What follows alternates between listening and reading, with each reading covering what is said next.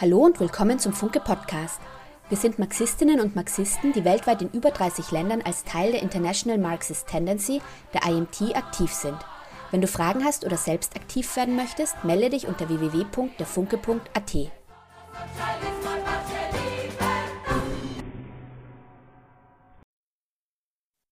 Seit 130 Jahren begeht die internationale Arbeiterbewegung den 1. Mai als Kampftag unserer Bewegung. Ursprünglich war das Ziel, den Acht-Stunden-Tag zu erkämpfen. Eine Begrenzung der Arbeitszeit, das Recht auf äh, Freizeit, äh, das, in Wirklichkeit das Recht auf ein menschenwürdiges Leben. Den Herrschenden war dies ein Horror. Dass jene Menschen, die in ihren Augen nur Anhängsel ihrer Maschinen sind, frech sich erdreisten, Protagonistinnen ihres eigenen Lebens zu werden. Vielleicht hört man es, ich komme aus Vorarlberg, auch dort wurde der 1. Mai 1890 das erste Mal begangen. Der Landeshauptmann hat zwei äh, Kompanien von zwei Jägerkompanien aus Tirol ins Länder geschickt, um dies zu verhindern. Aber einige Arbeiter haben es sich trotzdem nicht nehmen lassen, Teil dieser großen internationalen Bewegung zu werden.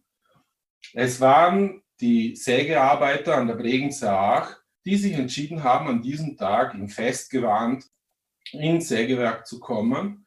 Sie sind zur Brauerei gegangen, haben ein Fass Bier gekauft, haben es aufgestellt in der Säge, haben es geschmückt mit Reisig und beschriftet Hoch der 1. Mai und haben so diesen Tag feiernd begangen. In der Geschichte der Arbeiterbewegung hat dieser Tag dann sehr viele Bedeutungen angenommen, die jeweils zentralen politischen Forderungen und sozialen Auseinandersetzungen sind an diesem Tag in Aufmärschen, Streiks und gemeinsamen Feiern in die Öffentlichkeit getragen worden. In den letzten Jahren, in Wirklichkeit in den letzten zwei, drei Generationen, insbesondere in Österreich und in Europa, ist dieser Tag äh, etwas routinistisch begangen worden sehr stage-managed, etwas hohl. Die Bedeutung schien verloren gegangen zu sein. Sogar staatstragend wurde zu einem Ausdruck des ersten Mals. Ich meine, ich persönlich, ich mag Routine. Normalerweise um diese Zeit entscheide ich mich, ob ich noch ein Würstel esse oder das zweite oder dritte Bier trinke, gemeinsam mit den Genossen, nachdem wir den ganzen Tag äh, interveniert haben, auf der Straße waren, gefragt haben, ob jemand den Funke kaufen möchte. Heute rede ich in diese Kamera und diese Routine, die ich seit 25 Jahren gewohnt bin, gibt es nicht mehr. Sie gibt es für niemanden von uns. Unser Leben ist neu. In Wirklichkeit ist es gut, dass diese Routine durchbrochen ist. Und die tiefere Bedeutung dieses Online-Meetings ist folgende. Die Arbeiterbewegung muss sich einer neuen Realität stellen und Antworten darauf finden, um weiter relevant zu sein. Egal, wie wir als Individuen zur Welt stehen, ob wir uns für Politik interessieren oder nicht, oder ob wir überhaupt eine Meinung dazu hatten oder uns nur interessiert haben für Sport, für Netflix, Mangas oder unsere Karriere, ob wir wollen oder nicht, eine neue Realität hat an unsere Türen geklopft und verlangt Einlass. Und wir müssen uns darüber unterhalten, eine Meinung darüber bilden, wie wir diese Realität gestalten wollen oder ob wir nur Opfer sein wollen. Wie wollen wir weiter leben? Wir Marxistinnen sagen, wir brauchen eine Revolution. Dass diese Revolution implizit ist, sagen nicht nur wir, sondern das wissen auch die Bürgerlichen. Bloomberg, ein amerikanischer Medienkonzern, der schreibt, hier schreiben die Strategen des Kapitals für die Strategen des Kapitals, titelt so, diese Pandemie wird zu sozialen Revolutionen führen. Warum sagt Bloomberg das? Weil bereits vor dieses Virus aufgetreten ist, bereits vor der Krise es starke soziale Protestbewegungen gab, weltweit. Bloomberg zählt auf, dass seit 2017 100 große Antiregierungsbewegungen stattgefunden haben. 20 davon haben es geschafft, ihre Regierungen zu stürzen. Was uns aber gelungen ist in diesen Bewegungen ist, dass ein Set von Politikern durch ein anderes Set von Politikern ausgetauscht worden ist. Eine grundsätzliche Lösung des Problems ist uns bisher noch nicht geglückt. Denn was wir tatsächlich brauchen, ist nicht nur eine Veränderung des politischen Personals, sondern eine Veränderung der Funktionsweise der Gesellschaft, dass es neue Prämissen braucht. Und diese neuen Prämissen sind, dass wir, die Protagonisten des Lebens, die systemrelevanten, wie wir mittlerweile wissen, die Kontrolle übernehmen über unser Leben, über das Eigentum, über das Funktionieren der Gesellschaft, dass wir unseren menschlichen kollektiven Willen dieser Gesellschaft aufzwingen und nicht, dass die Verhältnisse sich uns aufzwingen. Die Verhältnisse, die getrieben sind von der Profitgier, obszön reicher Menschen, die uns quasi genauso wie 1890 nur als Anhängsel ihres Wohlstands begreifen. Wir sind heute an einem Wendepunkt der Weltgeschichte, ausgelöst durch einen Zufall, das Auftreten dieses Virus. Aber weil die Welt bereits vor Corona ein krisengeplagter Planet war, geprägt von Ausbeutung und Unterdrückung, Kriegen, Konflikten, unnötiger Armut und sozialen Kämpfen, erleben wir jetzt eine Kettenreaktion mannigfaltiger Prozesse, die sich gegenseitig bedingen und beeinflussen. Die Menschheit steht heute vor der Entscheidung, Sozialismus oder Barbarei.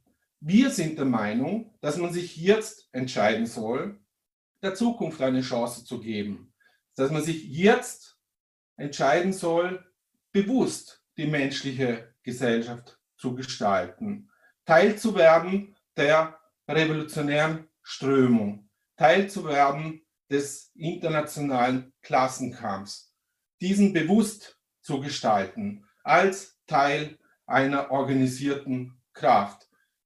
Das Angebot steht an alle, einen Schritt vorwärts zu machen und sich ernsthaft zu überlegen, der IMT, der internationalen marxistischen Strömung und seiner deutschsprachigen Sektionen, dem Funke, aktiv beizutreten. Was wir in diesen Wochen erleben, das ist nichts, wohinter ein Plan stecken würde.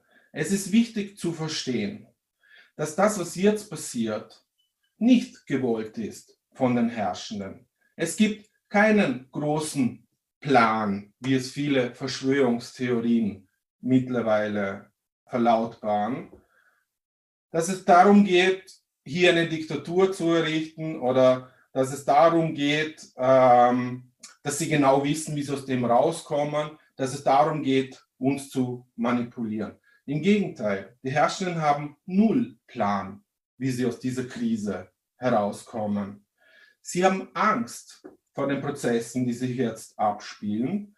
Und zwar nicht so sehr von dem Virus, sondern von allem anderen, was, dieses, was dieser Virus auslöst. Sie müssen persönlich keine Angst haben.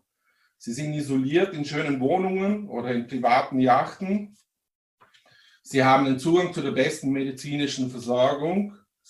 Sie posten sogar äh, den obszönen Reichtum, den sie haben, auf Instagram. Schönste Schutzkleidung, Models in schönster Schutzkleidung. In Schutzkleidung, die kein Krankenpfleger in keinem Krankenhaus weltweit zur Verfügung hat. Sprich, sie haben nicht Angst um ihr persönliches Leben. Sie haben Angst um ihrem gesellschaftlichen Status. Sie haben Angst um ihr System, das sie repräsentieren, von dem sie leben, das ihnen jenen obszönen Reichtum gibt, den sie haben. Durch unsere angeeignet, aus unserer Hände und Köpfe Arbeit. Kurz, sie haben Angst um ihre Privilegien, nicht um ihr Leben. Denn sie wissen, dass die sozialen, politischen und ökonomischen Folgen dieser Krise, in der wir jetzt sind, immens groß sind, unpackbar groß sind. In der Öffentlichkeit reden sie nicht gern darüber, weil sie müssen beweisen, dass sie handlungsfähig sind. Daher in den täglichen Pressekonferenzen, zwei, drei Pressekonferenzen. Sie müssen für gute Stimmung sorgen, um unseren Konsum wieder anzukurbeln. Hinter den Paywalls ihrer Zeitungen und Magazine reden sie jedoch ganz anders. Sie diskutieren offen über das Problem der Ungleichheit, dass der Virus nicht alle Menschen gleichermaßen dahinrafft. Sie reden offen über die Dummheit ihrer Politiker. Sie reden offen über den Aufstieg von Nationalismus und Protektionismus, getrieben von den Eigentümern der großen Konzerne.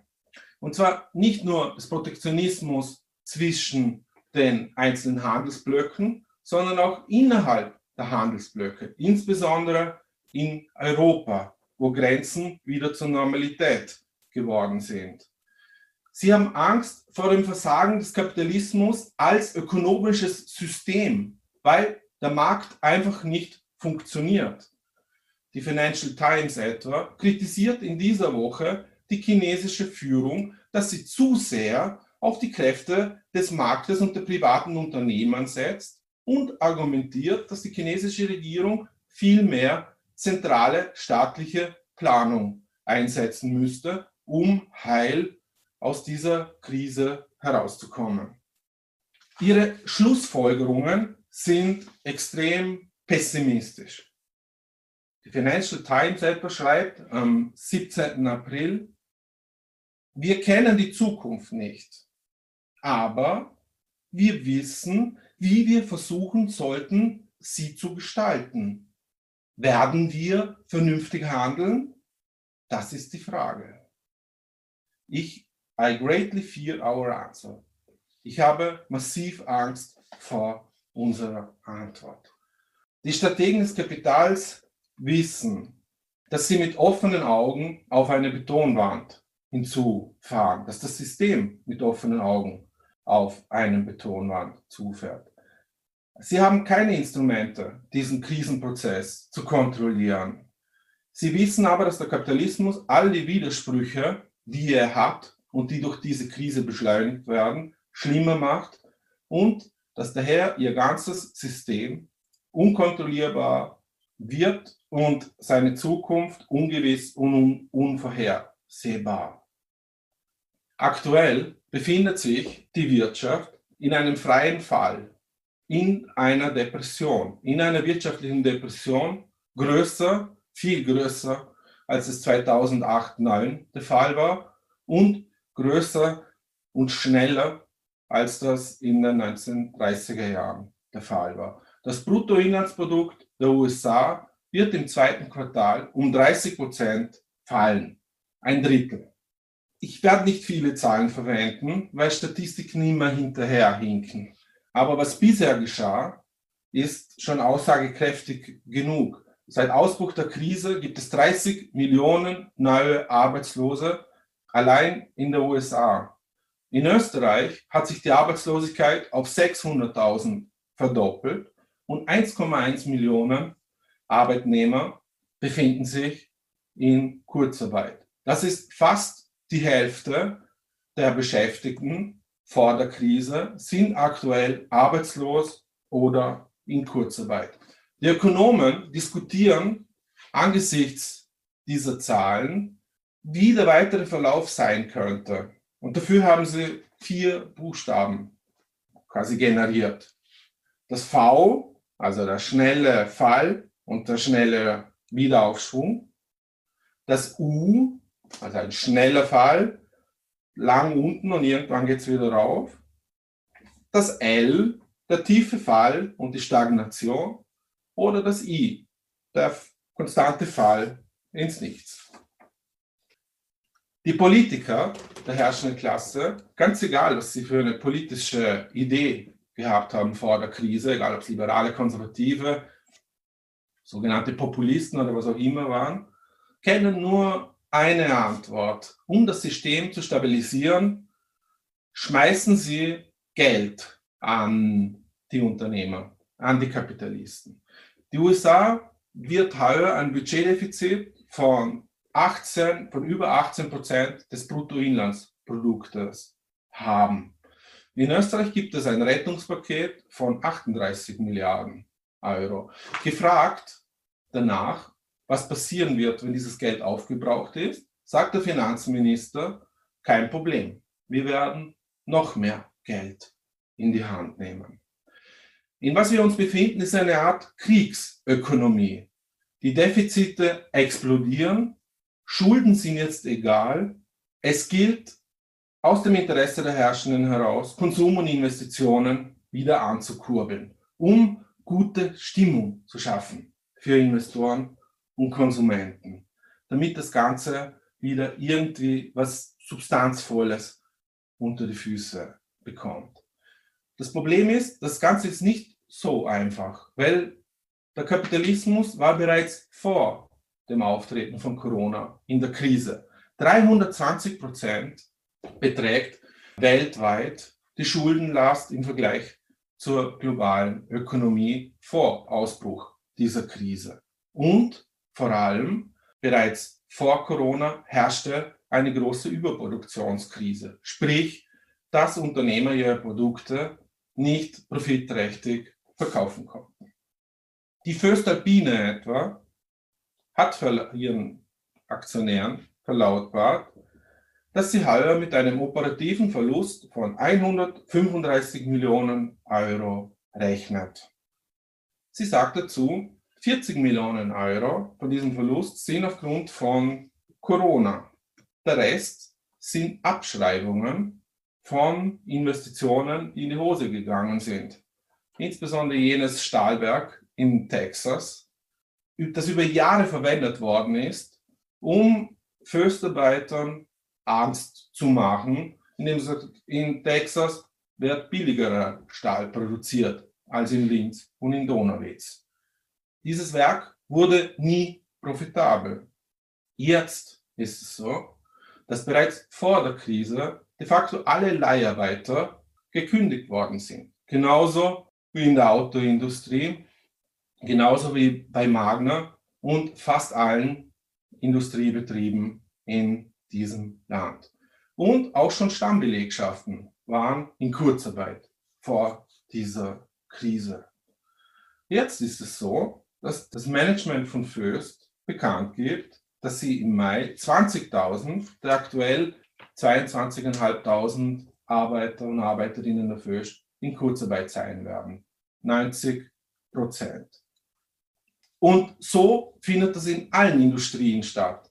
Vielleicht wäre jetzt ein guter Zeitpunkt, einmal zu applaudieren, nämlich an all diese Manager, die man sonst nie hört und nie sieht, weil sie nur in Steueroasen sichtbar sind und jetzt sich anstellen, quasi staatliche Gelder zu bekommen. Aber im Gegensatz zu, im Gegensatz zu dem, was sie gedacht haben, dass genügend ist für die systemrelevanten Arbeiterinnen, in die Hände klatschen, werden sie sich nicht begnügen. Sie wollen Cash. Sie wollen, dass die Allgemeinheit ihren Profit bezahlt, den sie im Rahmen ihres Wirtschaftssystems nicht erwirtschaften können. Ganz besonders davon betroffen ist natürlich die ganze Mobilitätsbranche. Die Lufthansa, die Mut, das Mutterunternehmen der Auer, verlangt Staatshilfe. Bevor das noch irgendwie ausverhandelt ist, geben sie bereits bekannt, dass sie auf jeden Fall 10% der Mitarbeiter entlassen werden. Nachgefragt, ob die Lufthansa, ob das Management gedenkt, ihre ähm, Tochterunternehmen auf den Kaiman-Inseln, in Delaware, in Panama und anderen Steuerparadiesen zu schließen, antwortet das Lufthansa-Management allerdings nicht. Sie wollen einfach Geld und sie werden es bekommen. Noch radikaler geht das Management der Ryanair vor, der, des Mutterkonzerns von Laudamotion.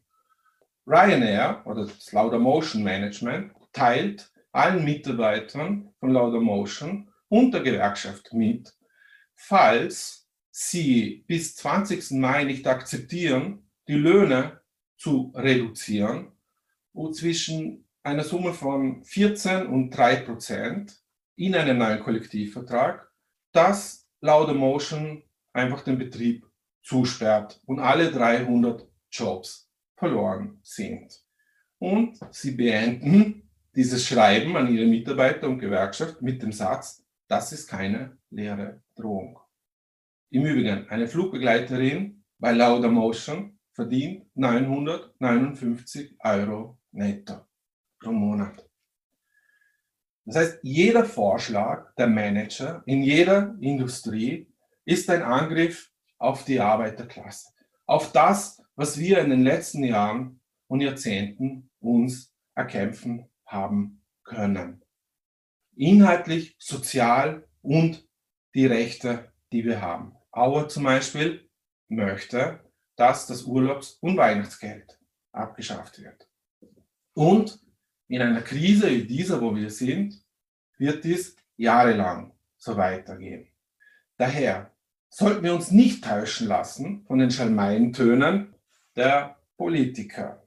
Wenn man sich das antut und diese Pressekonferenzen der österreichischen Bundesregierung anhört, könnte man zum Eindruck kommen, dass Kurz ein neues politisches Vorbild hat.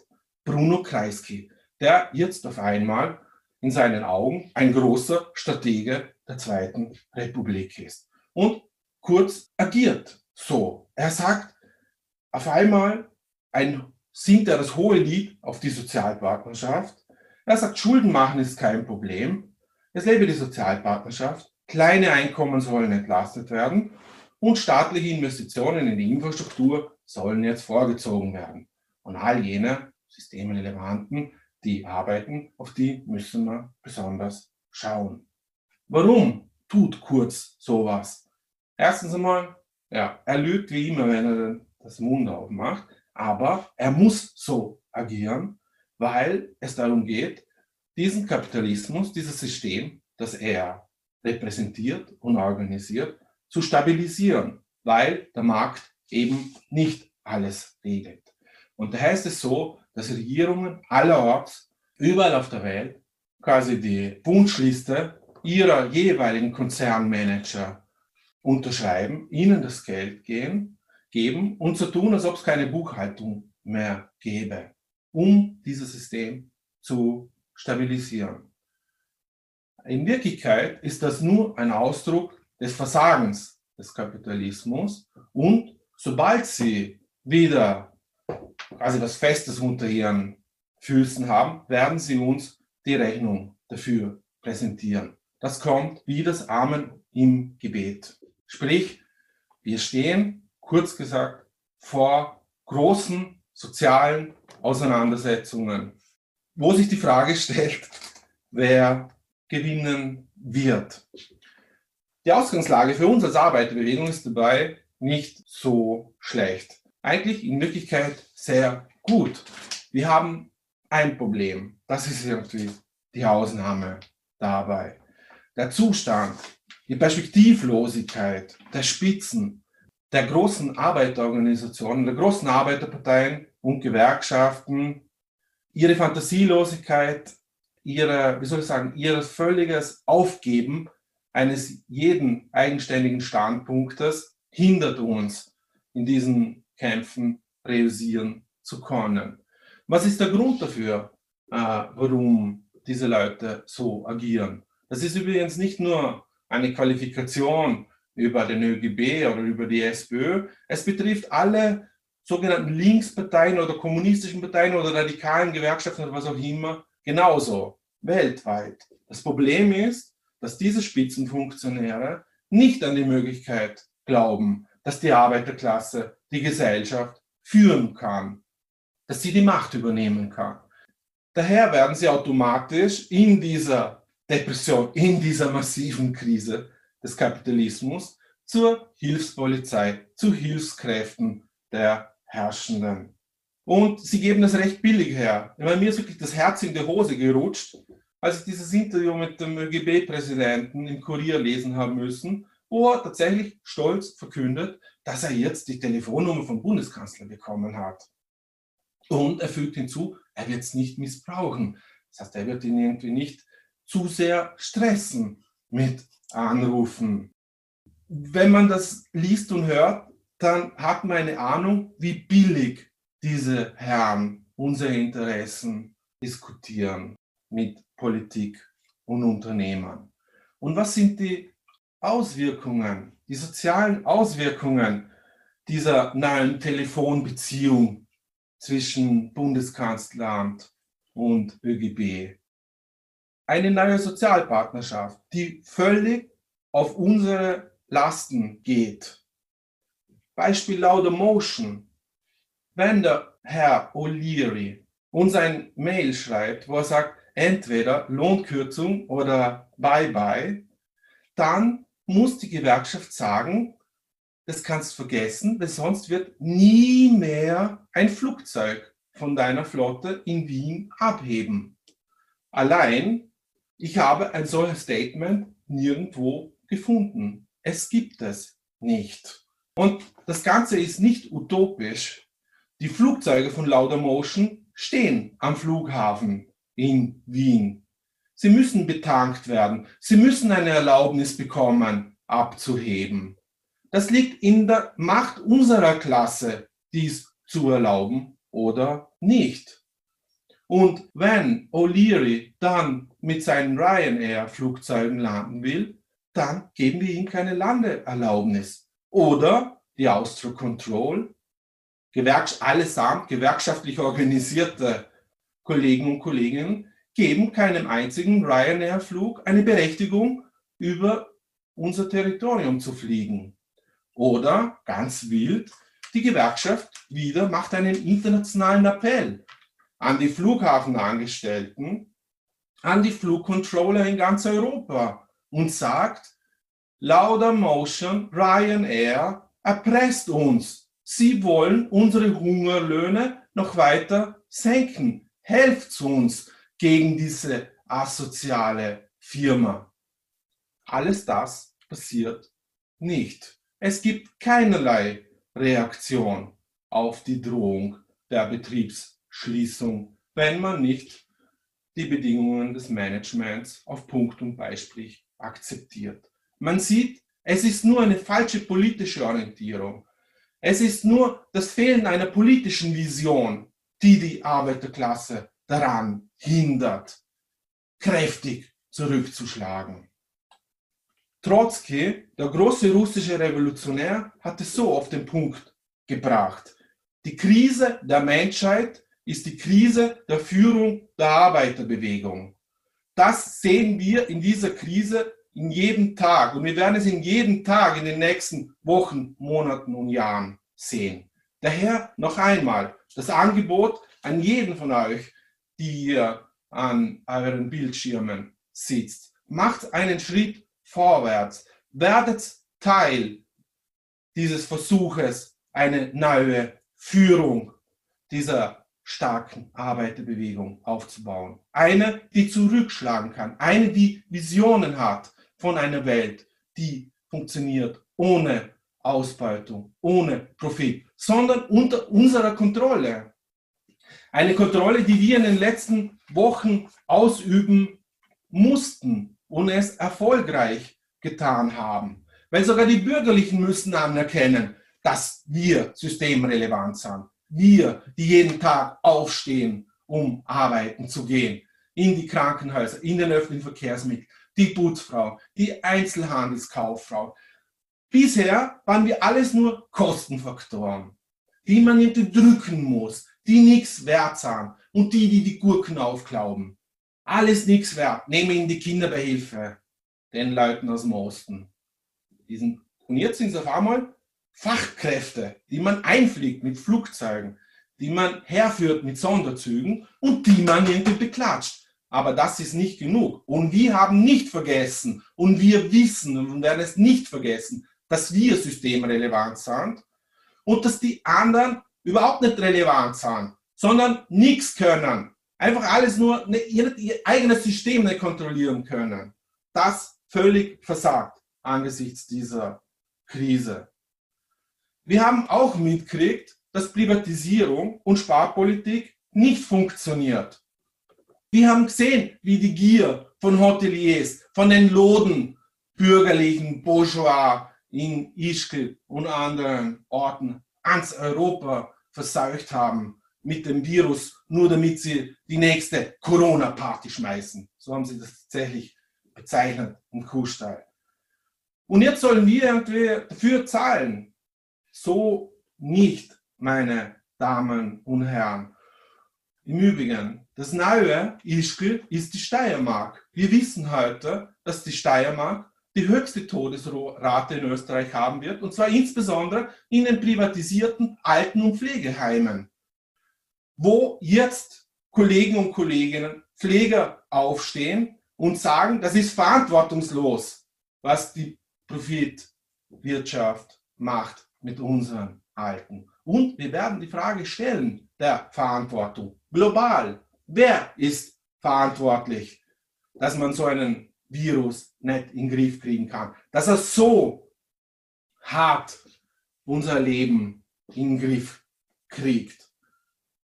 Und das gleiche im KAF, seit dem Wiener Krankenanstaltenverbund. Funke-Leser wissen es seit Monaten.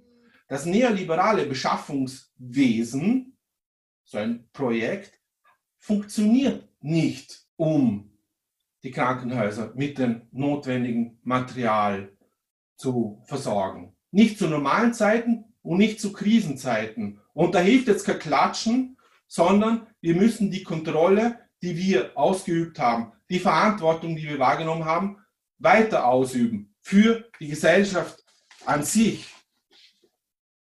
Wir brauchen eine freie Wissenschaft, die bessere Resultate bringt als eine Wissenschaft, die geprägt ist vom Profitinteresse. Wissenschaftler, die frei arbeiten können, die ihre Ergebnisse austauschen können, die schnell miteinander arbeiten können, die nicht von der Wissenschaftsökonomie und ihren Publikationswesen unterliegt, frei von Patentrechten, frei von nationalistischen Gehadere, wer der erste Staat ist, der den Impfstoff kriegt. Wir müssen kooperieren und zwar im Sinne der Bedürfnisse der Menschheit und nicht der Profitgier einzelner Unternehmer, Konzerne und ihrer Regierungen. Wir haben das bewiesen in dieser Krise. Die Arbeiter von SEAT in Barcelona, die gemeinsam mit den, Spital, äh, gemeinsam mit den Ärzten und Pflegern des nahegelegenen Spitals innerhalb von zehn Tagen eine völlig funktionsfähige Beatmungsmaschine gebaut haben und zur Serienreife gebracht haben. Das heißt, wir Arbeiter und Arbeiterinnen, wenn wir die Kontrolle ausüben, dann können wir das. Und auch jene Kollegen und Kolleginnen, die nicht in unmittelbar notwendiger äh, Produktion und Dienstleistung waren, um diese Krise zu bekämpfen, haben Verantwortung gezeigt, indem sie sich kümmern um ihre Nachbarn und Freunde, indem sie streiken, um nicht unter gesundheitsgefährlichen Bedingungen arbeiten gehen zu müssen. In Italien, in Spanien, in den USA, wo es 100 wilde Streiks gegeben hat in den letzten drei Wochen, um sichere Arbeitsbedingungen zu erkämpfen.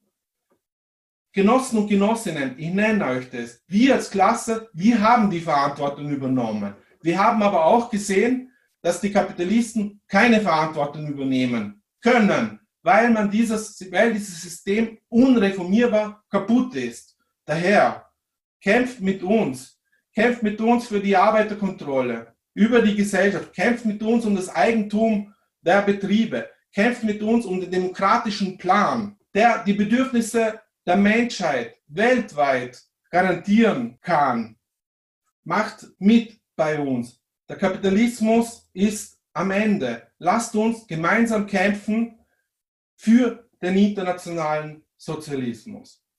Hoch der 1. Mai.